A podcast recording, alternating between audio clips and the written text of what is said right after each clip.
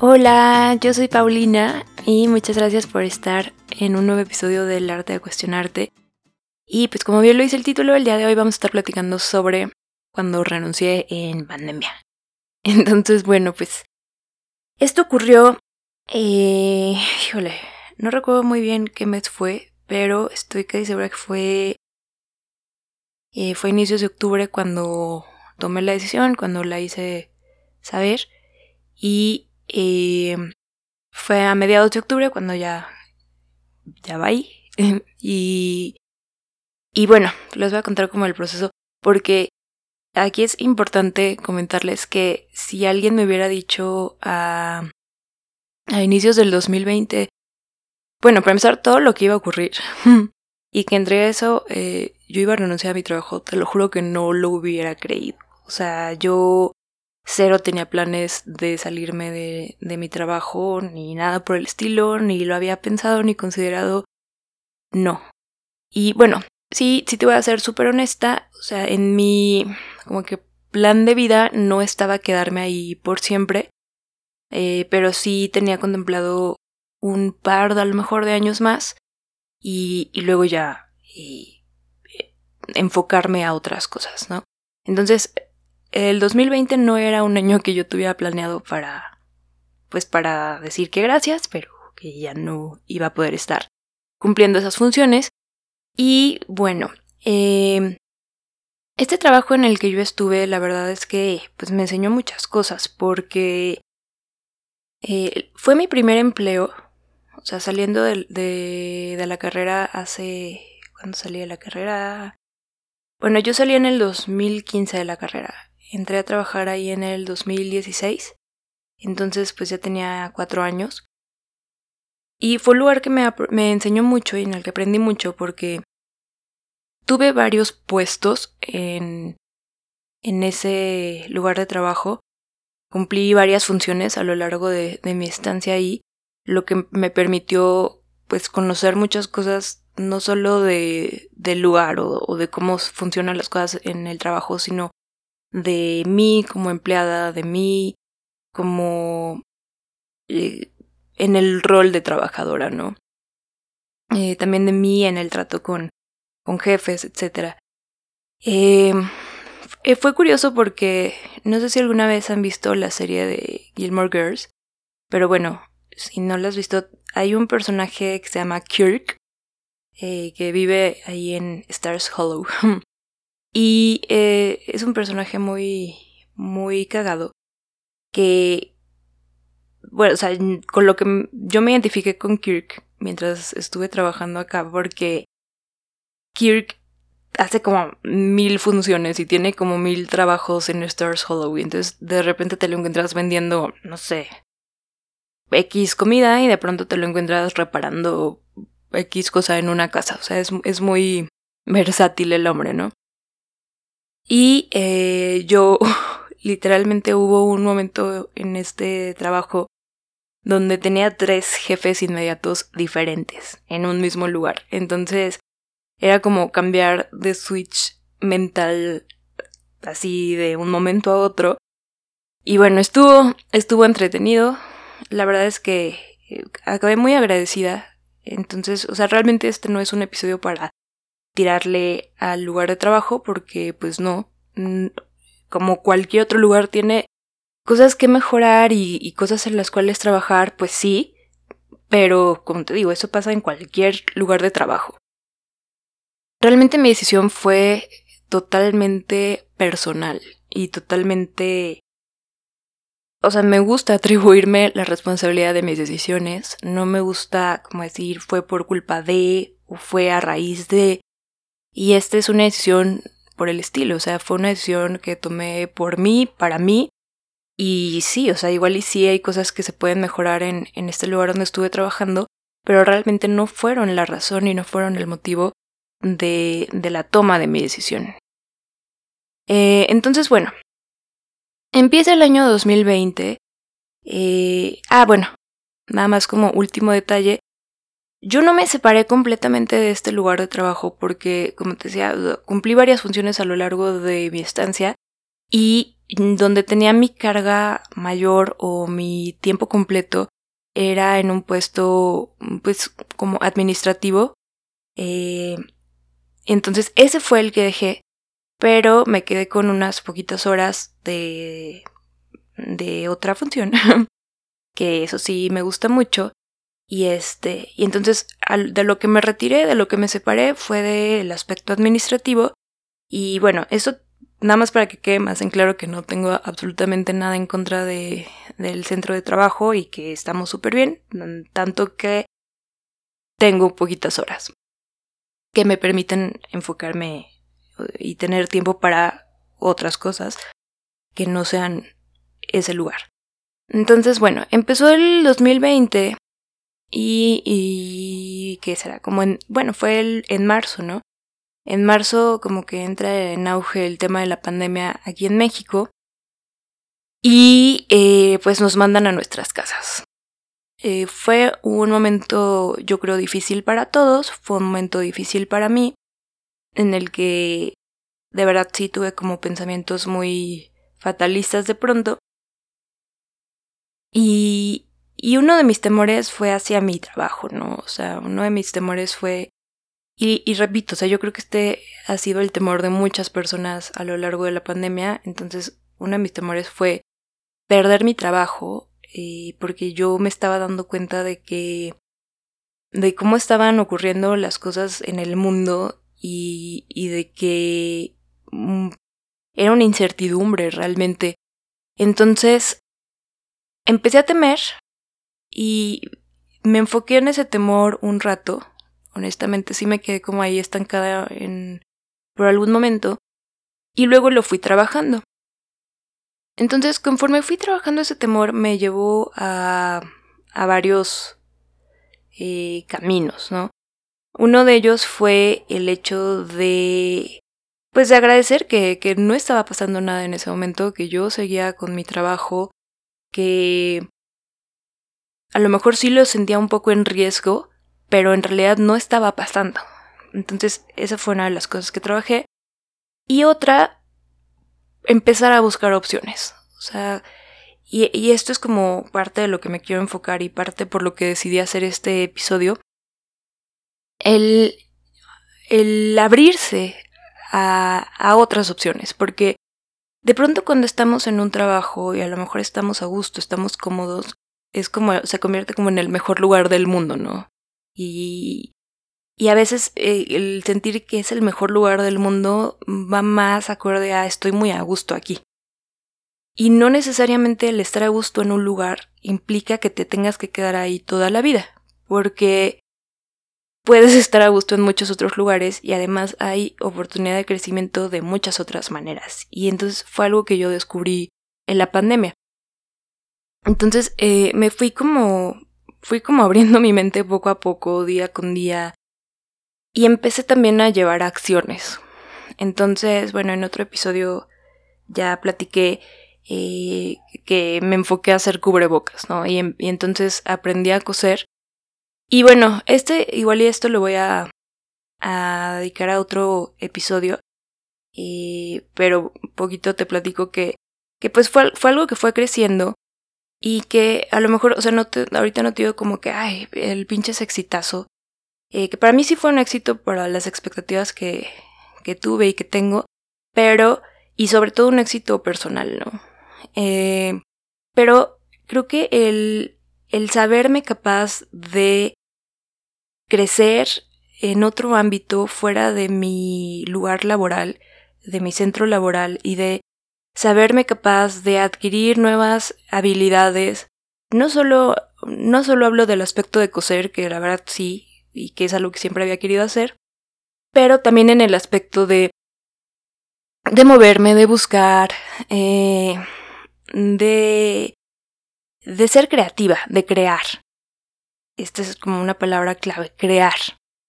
Entonces me empecé a enfocar en ese aspecto y también me empecé a enfocar más en mi yo psicóloga, ¿no? O sea, yo no solo tenía este centro de trabajo, yo tengo mi consulta privada y, es algo que en algún momento yo veía como, como mi segundo trabajo Y también empecé a explorar la idea de ¿por qué no hacerlo mi primer trabajo? Es algo que me llena, es algo a lo que siempre había querido dedicarme y es algo a lo que justamente empezando el episodio te decía que, que yo no tenía pensado quedarme en mi centro de trabajo toda la vida, sino que yo tenía pensado en algún punto eh, pues ya retirarme y enfocarme por completo a otras cosas y esas otras cosas justamente era eh, en gran parte la consulta privada porque en verdad es algo que me encanta. Eh, yo desde que entré a, a psicología, yo me, me, fui hacia el aspecto clínico. Para los que saben, pues en psicología está el aspecto eh, laboral, el aspecto educativo, el aspecto clínico. Entonces, yo siempre me vi muy eh, interesada en el ámbito clínico y, pues ya, ya tengo eh, mi carrera empezada en eso. Entonces, dije, ¿por qué, ¿por qué estoy dejando algo que me llena, algo en lo que me he esforzado y algo que he visto crecer eh, como mi segundo trabajo? ¿Por qué no convertirlo en mi primer trabajo? O sea, ¿qué es lo que me frena para convertirlo en mi primer trabajo? Eh, entonces, ahí fue cuando me di cuenta que lo que me estaba deteniendo era el miedo. Era el miedo a perder algo que yo consideraba seguro pero que a fin de cuentas no lo era, porque ningún trabajo es seguro. Y no hablo ahorita solamente en cuestión de pandemia, hablo de cómo está hecha la estructura laboral. Y la estructura laboral y la estructura empresarial está hecha para que nadie seamos eh, imprescindibles. O sea, esa rotación de personal existe porque tú en un trabajo, al tú no ser el dueño de, eh, y al no ser tu creación o al no ser parte de, o sea, al ser un empleado que sigue órdenes, que lleva a cabo funciones que se le dictan, entonces realmente eh, tú estás capacitado para realizar esa función, así como cualquier otra persona también puede estar capacitado para hacerlo. Entonces tú puedes ser buenísimo en tu trabajo, eso no lo dudo, y a lo mejor puedes destacarte eh, ante otros empleados pero finalmente, y al fin, valga la redundancia, al final del día, no eres eh, imprescindible. Bueno, y esto tampoco, o sea, en el aspecto empresarial y en muchos otros aspectos, pero ahorita me estoy enfocando en el empresarial. Y está bien, o sea, es, está súper bien no ser imprescindible porque esto te da eh, cierta libertad de acción.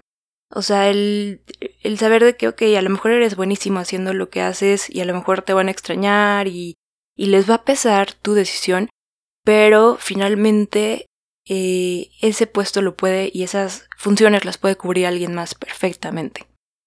Entonces, eh, fue lo que yo pensé y, me di cuenta que, que el miedo era lo que me estaba deteniendo, que el miedo de aventarme full a dedicarme a, la consulta privada y a, esta, a este otro emprendimiento y a lo mejor otras cuestiones más personales como, eh, pues sí, o sea, dedicarme tiempo para mí, me refiero. Entonces eh, fue una lucha interna verdaderamente, pues imagínense, de marzo a octubre, en el que no crean que desde marzo me entró la semillita de, renunciar, no para nada, sino que fui llevando este proceso de buscar opciones, de adquirir otras habilidades, de agradecer. Y finalmente para septiembre, octubre, eh, yo creo que fue más bien en agosto, septiembre, cuando nos piden regresar al centro de trabajo, o sea, ya no era home office, sino que ya teníamos que cubrir horas eh, físicamente, híjole, me pesaba mucho ir. Y de verdad era un pesar impresionante. Digo, yo soy una persona muy dormilona y, y normalmente me costaba levantarme tan temprano, pero ya conforme iba avanzando el día como que yo ya me iba acoplando al ritmo. Pero en este agosto-septiembre, de verdad era un pesar que no se quitaba. O sea, yo ya estaba ahí y me sentía sumamente agotada. Era impresionante el agotamiento que sentía. Y lo que me llamaba mucho la atención es que, bueno, ustedes pueden decir como, ay, pues a lo mejor este, te estabas alimentando mal o no sé, te hiciste un chequeo, qué tal, que traías ahí una anemia o un X. Fíjense que aquí lo que me llamaba la atención es que me sacabas de ahí, o sea, ya me iba yo a mi casa y cambiaban como, cambiaba mi mood, ¿no? Increíblemente cambiaba mi mood. Entonces, a mí me llamaba mucho la atención, o sea, cómo había este cambio de mood tan, tan impresionante. y entonces ahí fue cuando empecé a plantearme el salirme.